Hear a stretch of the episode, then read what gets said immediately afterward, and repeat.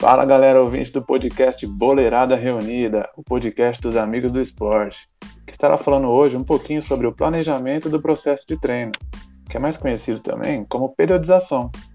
Eu sou Felipe Farjani, profissional de educação física, e aqui hoje, para o nosso bate-papo, nós vamos contar com a presença dos também profissionais de educação física Arthur Borges. Fala galera, tudo bem? Vamos aprender um pouquinho sobre periodização hoje, vem com a gente. Alexandre Pereira. Fala galera, tudo bem? É, sejam bem-vindos ao nosso podcast. Espero que vocês possam extrair o máximo de conhecimento sobre periodização. E Eduardo Risso. Fala galera, beleza? Sejam bem-vindos e espero que gostem do nosso planejamento.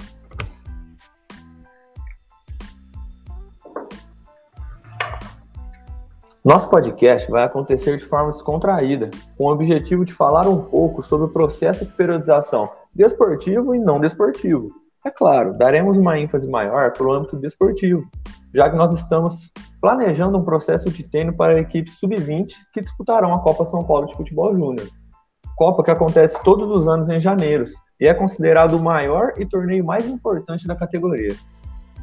E para a gente poder estar tá dando início no nosso bate-papo aí, a gente vai começar com algumas perguntas é, a relacionando a periodização e depois a gente vai entrar de uma forma mais a funda é, na periodização desportiva, que seria voltado para o alto rendimento futebol. Antes de mais nada, precisamos falar o que é periodização e o que significa. Periodização nada mais é do que planejar e estruturar. E quando relacionamos ao treinamento, nada mais é do que planejamento e estruturação do processo de treino, pensando em um conjunto de ações e estratégias em um período visando atingir objetivos propostos, seguindo uma ordem clara para que controlamos a intensidade, volume, densidade, frequência, determinando momentos mais propícios para avaliações, quando aumentar e, ou diminuir a carga de treino.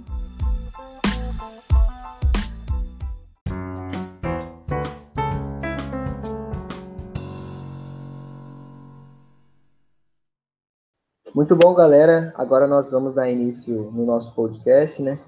Nós vamos nos aprofundar e desbravar um pouco dessa periodização, acabar nos envolvendo um pouco mais, que na nossa área, ainda nos tempos atuais, em pleno século XXI, ela é pouco utilizada, é, principalmente no âmbito não desportivo, né? Então, a gente quer esclarecer, a gente quer tirar todas as dúvidas e deixar o quanto mais claro possível para os profissionais de educação física. É isso aí, vamos dar início. Então, Arthur, para a gente começar, a primeira pergunta, eu queria saber da importância da periodização. Para você, na sua opinião, claro, não resta dúvida que periodizar e planejar é essencial para os profissionais de educação física. Então, para você, é, refletindo sobre isso que a gente está conversando, qual seria a importância do planejamento de treino, seja ele no âmbito desportivo e no âmbito não desportivo. Bom dia, Alexandre. Alexandre, na minha opinião, independente do âmbito, o planejamento é importante para que exista uma estrutura correta no processo de treino e que você consiga atingir os objetivos traçados. Sem ela é impossível. Para isso, é necessário um controle rigoroso das variáveis envolvidas no treinamento para você ter certeza do trabalho que está sendo realizado. No âmbito não desportivo, por exemplo, um aluno sedentário jovem que frequenta uma academia, é necessário um planejamento bem estruturado para que ele se torne um indivíduo ativo fisicamente e consiga atingir aqueles objetivos que ele vai traçar no começo do planejamento. Já no âmbito desportivo, falando aí de modalidades coletivas como o futebol, seja amador ou de alto rendimento, se você não tiver um planejamento bem estruturado, você não consegue fazer a sua equipe jogar no mais alto nível possível com o elenco que você tem. Dá um exemplo, na Copa São Paulo, que é um campeonato que tem duração de três semanas, os jogos acontecem a cada dois ou três dias. Então, a imposição física é muito grande. Seria impossível manter um alto nível de rendimento e um baixo índice de lesões sem a organização correta das cargas de treino. E mesmo sabendo da importância desse planejamento em todos os âmbitos, muitos profissionais de educação física, infelizmente, não, não utilizam, pois além de ser uma tarefa difícil e requer muito estudo, muito tempo, muitos profissionais são acomodados e preferem trabalhar de maneira simples e superficial, que é muito triste para a nossa profissão. Então, na sua opinião, é extremamente importante seguir um planejamento durante todo o processo de treino. Sem dúvida. Sem um planejamento, qualquer metodologia de treino se torna superficial e você não tem controle nenhum sobre o que você está fazendo. Bom, agora que nós vimos a importância do planejamento, não podemos deixar de falar sobre aquele que é considerado por muitos o pai da periodização, Levi Matveev, que criou, nos anos 50, um modelo clássico de planejamento, dando origem a diversos estudos posteriores com novos modelos e diferentes abordagens até o dia de hoje. Sendo assim, qual é a filosofia utilizada por Matveev e sua aplicação para o desporto e o não desporto? É, sem dúvida, é, essa filosofia do Matveev foi muito importante para esse processo de evolução da periodização, né? Então ele foi um modelo de planejamento onde se organiza a estrutura do treinamento dividida em períodos, sendo esses períodos o período de preparação, período de competição, período de transição. Exatamente por isso, por ser dividido em períodos, que ele ficou conhecido como periodização. E mais uma característica desse modelo do Matveev é a sua variação ondulatória dessas cargas de treino, que na visão dele esse planejamento era estruturado para que o atleta chegasse no ápice da forma física para uma determinada competição, uma única competição, que iria acontecer após um longo período de preparação, de aproximadamente a duração média de seis a oito meses. E esse, esse modelo atualmente, no âmbito desportivo, nós podemos encontrar modalidades esportivas coletivas que apresentam é, competições durante toda a temporada, como por exemplo na NBA, que a temporada é bem intensa, no, no basquete, e o Campeonato Brasileiro no futebol, então tem um campeonato longo. E quando a gente pensa nesses campeonatos longos, nesse caso o modelo de Matveev não seria o mais adequado. E foi exatamente por isso que alguns críticos começaram a surgir, então, na literatura, para contrapor esse modelo de Matveev. Estão procurando alternativas para esse modelo, como por exemplo o russo, o Verkhochansky, que, que ele foi o criador do modelo de periodização por blocos, que ele permitia que nesse modelo o atleta atingisse diversos ápices durante a temporada. E quando a gente fala do âmbito agora não desportivo, onde não, não tem a competição propriamente dita ali para o seu aluno, esse modelo de Matveev ele pode ser adaptado e considerando o pico de performance com o intuito de atingir aquele objetivo que foi traçado para o final do planejamento. E dentro disso, ah. é legal que, que a gente pense também que o modelo de periodização é muito específico de cada um. Então, a sua equipe pode ter um, uma característica que vai precisar de tal modelo de periodização. E a minha pode ser diferente. Então, por isso que é legal a gente entender os vários modelos de periodização e escolher aquele que se encaixa mais, seja mais pertinente para nós de cada um. Entendeu? Sim, sim, entendi. E concordo. Bom, Felipe, Eduardo, eu concordo com vocês. Também acredito que é necessário analisar a especificidade da modalidade e das competições que essa modalidade vai ter durante a temporada para ver qual modelo vai se adequar mais aí ao longo da temporada para conseguir colher bons resultados. Já que a gente introduziu periodização, conhecemos alguns conceitos, vamos levar para o âmbito desportivo agora. Alexandre, você conseguiria me explicar como funciona esse macrociclo, que é uma das etapas da periodização? Quais são os períodos desse macrociclo? Quais são as características desses períodos? Então, Arthur, para a gente começar a desbravar esse macro, né? Ao iniciar o macro, é necessário traçar primeiro alguns objetivos, que podem ser definidos de forma quantitativa ou qualitativa. Então, é preciso é, definir os períodos que compõem o macro dentro do planejamento em si sendo eles período pré-preparatório, período preparatório básico, período preparatório específico, período pré-competitivo, período competitivo e o período de transição. Então, considerando que o período de período pré-preparatório é o começo de tudo, é nele que ocorrem as primeiras avaliações, né, que vão ser feitas dos atletas. Essa parte é onde a comissão técnica conhece o atleta, conhece o nível funcional do atleta. Após essa, após quantificar os dados coletados das avaliações, dá-se início em, em, outro, em outro período, que a gente chama de período preparatório básico, onde o atleta ele vai ter a, vai construir a base de tudo, né? Onde ele vai desenvolver, aprimorar as suas capacidades e habilidades básicas necessárias para a sequência do planejamento. Então, dando a ênfase aos estímulos físicos e técnicos dentro desse período. Quando os atletas se encontrarem no nível físico e técnico adequado, do qual a comissão técnica analisa e acha que é um nível bom, ele pode se dar início a um outro período, que a gente classifica como um período preparatório específico.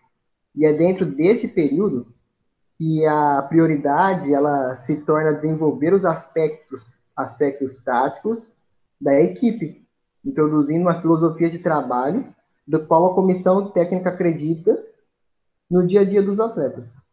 Também é nesse período que aparecem as primeiras competições preparatórias, pois é só durante elas que é possível identificar, analisar, corrigir os erros encontrados na equipe taticamente. É, eu concordo, Alexandre. Eu acredito que para ver se realmente o que está sendo proposto está funcionando, você tem que ver em partida, né, cara? É onde o atleta vai ter essa situação, essa dificuldade, a melhor tem que tomar a melhor decisão. Então, realmente, é necessário introduzir já as primeiras competições. Quando a gente acaba esse período que você falou, que é o período específico, nós já estamos nos aproximando da competição. Então, nós entramos no período pré-competitivo. E o que, que muda, cara? As cargas de treino passam por um ajuste. A gente mantém a intensidade semelhante às partidas e reduz o volume de treino. Por quê? Se eu reduzo esse volume, ele será compensado com as partidas, pois as, as competições passam a ser simuladas. Nós já começamos a promover competições semelhantes à competição principal. Então, o estresse físico e psicológico é muito maior do que no período específico, tá? Assim que eu terminar esse período pré-competitivo e chegar à competição, eu entro no período competitivo. No período competitivo, as principais características de treinamento é a manutenção e a regeneração do meu atleta.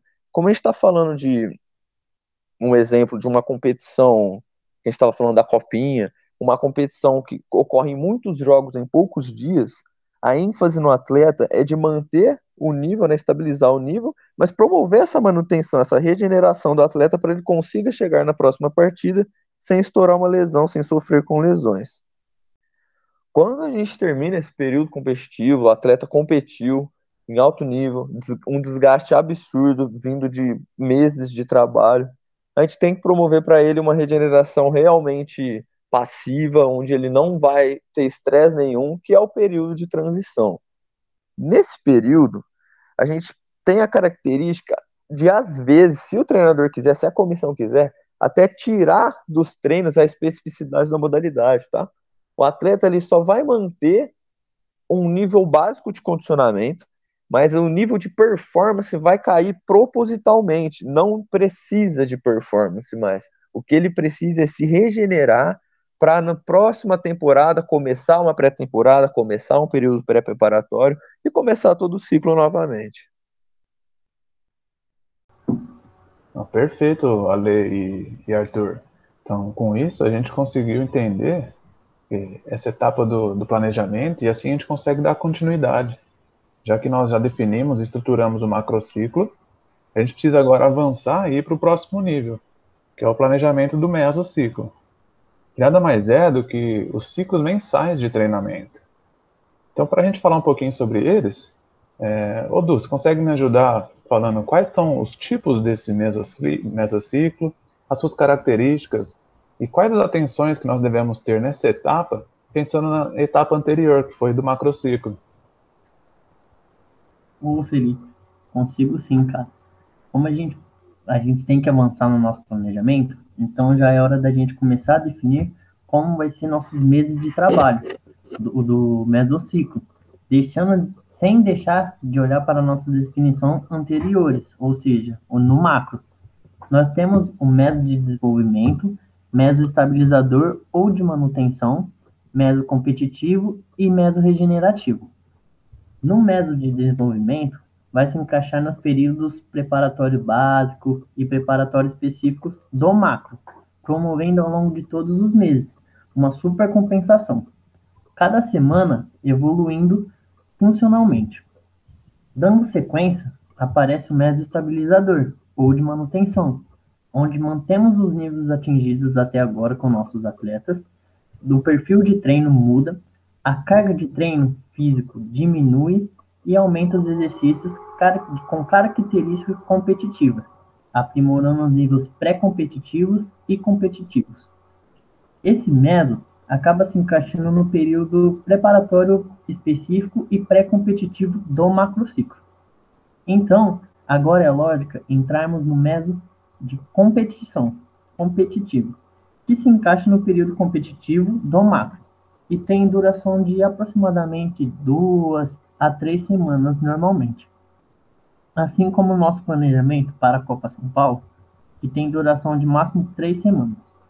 Nesse período, como vimos anteriormente, nós temos que manter os nossos níveis físicos, técnicos e táticos dos nossos atletas, com redução do volume e intensidade nos treinos, e regenerar nossos atletas, pois a rotina de jogos acaba sendo muito intensa, é de aproximadamente a cada dois a três dias. E por fim, depois da competição, entramos no meso regenerativo, que vai do encontro ao período de transição do macro com a promoção do destreino da nossa equipe, propositalmente, passando de exercício físico para uma atividade física, ou seja, recuperando nossos atletas para a próxima temporada seguinte. Pô, muito legal, Du. bem interessante mesmo, e a gente pode ver que realmente não é uma tarefa fácil, demanda muito estudo, conhecimento teórico também, né? Sim, sim.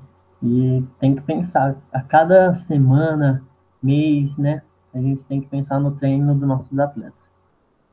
Legal.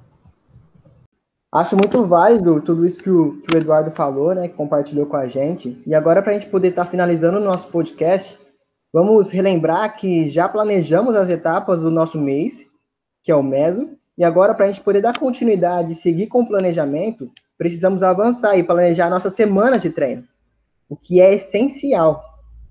Tendo um papel de fundamental importância, Quais são os tipos de micro e suas características e quais os cuidados que devemos ter relacionando essa etapa com as etapas anteriores, que seria o macro e o meso?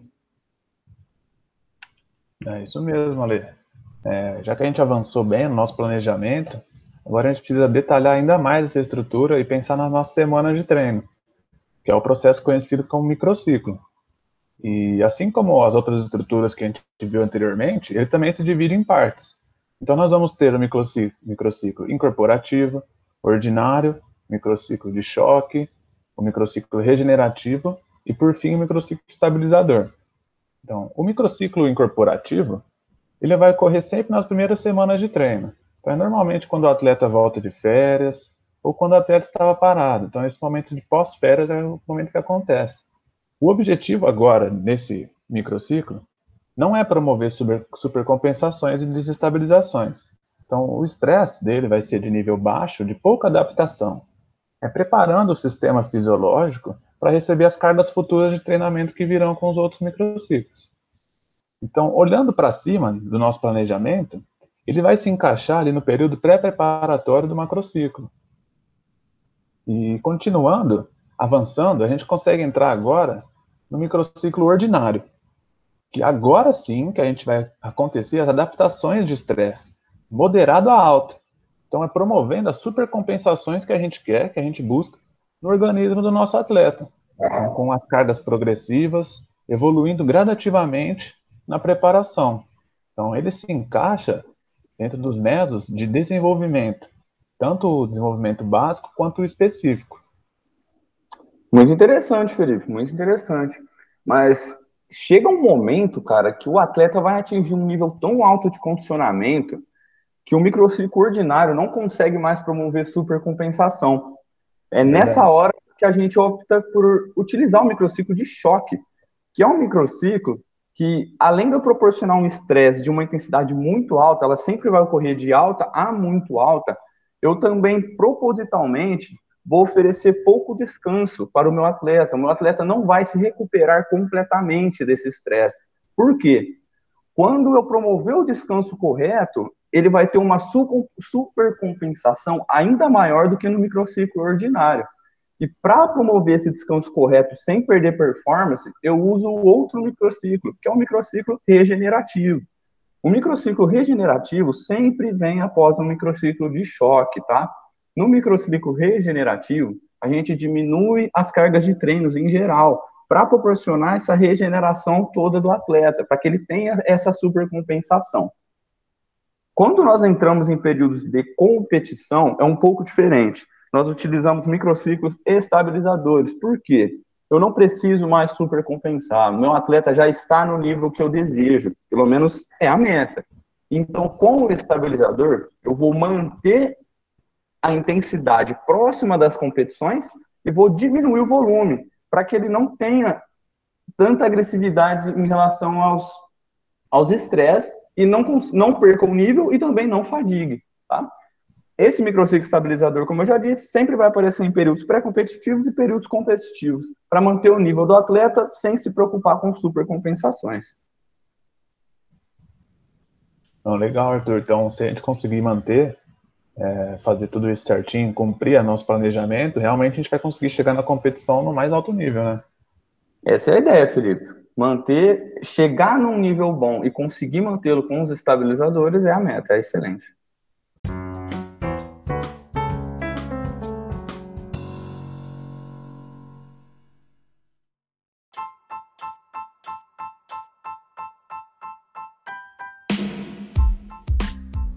Nossa, como podemos perceber, é muito complicado, né? É, pensar num, num planejamento para a competição da Copinha São Paulo tem que ser muito pensado. Mas infelizmente, ouvindo o podcast Boleirada Reunida, chegamos ao fim de mais um podcast de hoje. Esperando que vocês tenham conseguido perceber a importância do planejamento e aprendido sobre algumas dessas etapas da periodização. Nos próximos encontros, continuaremos aprofundando cada vez mais esse tema. Muito obrigado, espero que tenham gostado. Até a próxima. Valeu, pessoal. Até a próxima. Valeu, galera. Muito obrigado. Tchau, tchau, galera. Muito obrigado. Até a próxima. Grande abraço.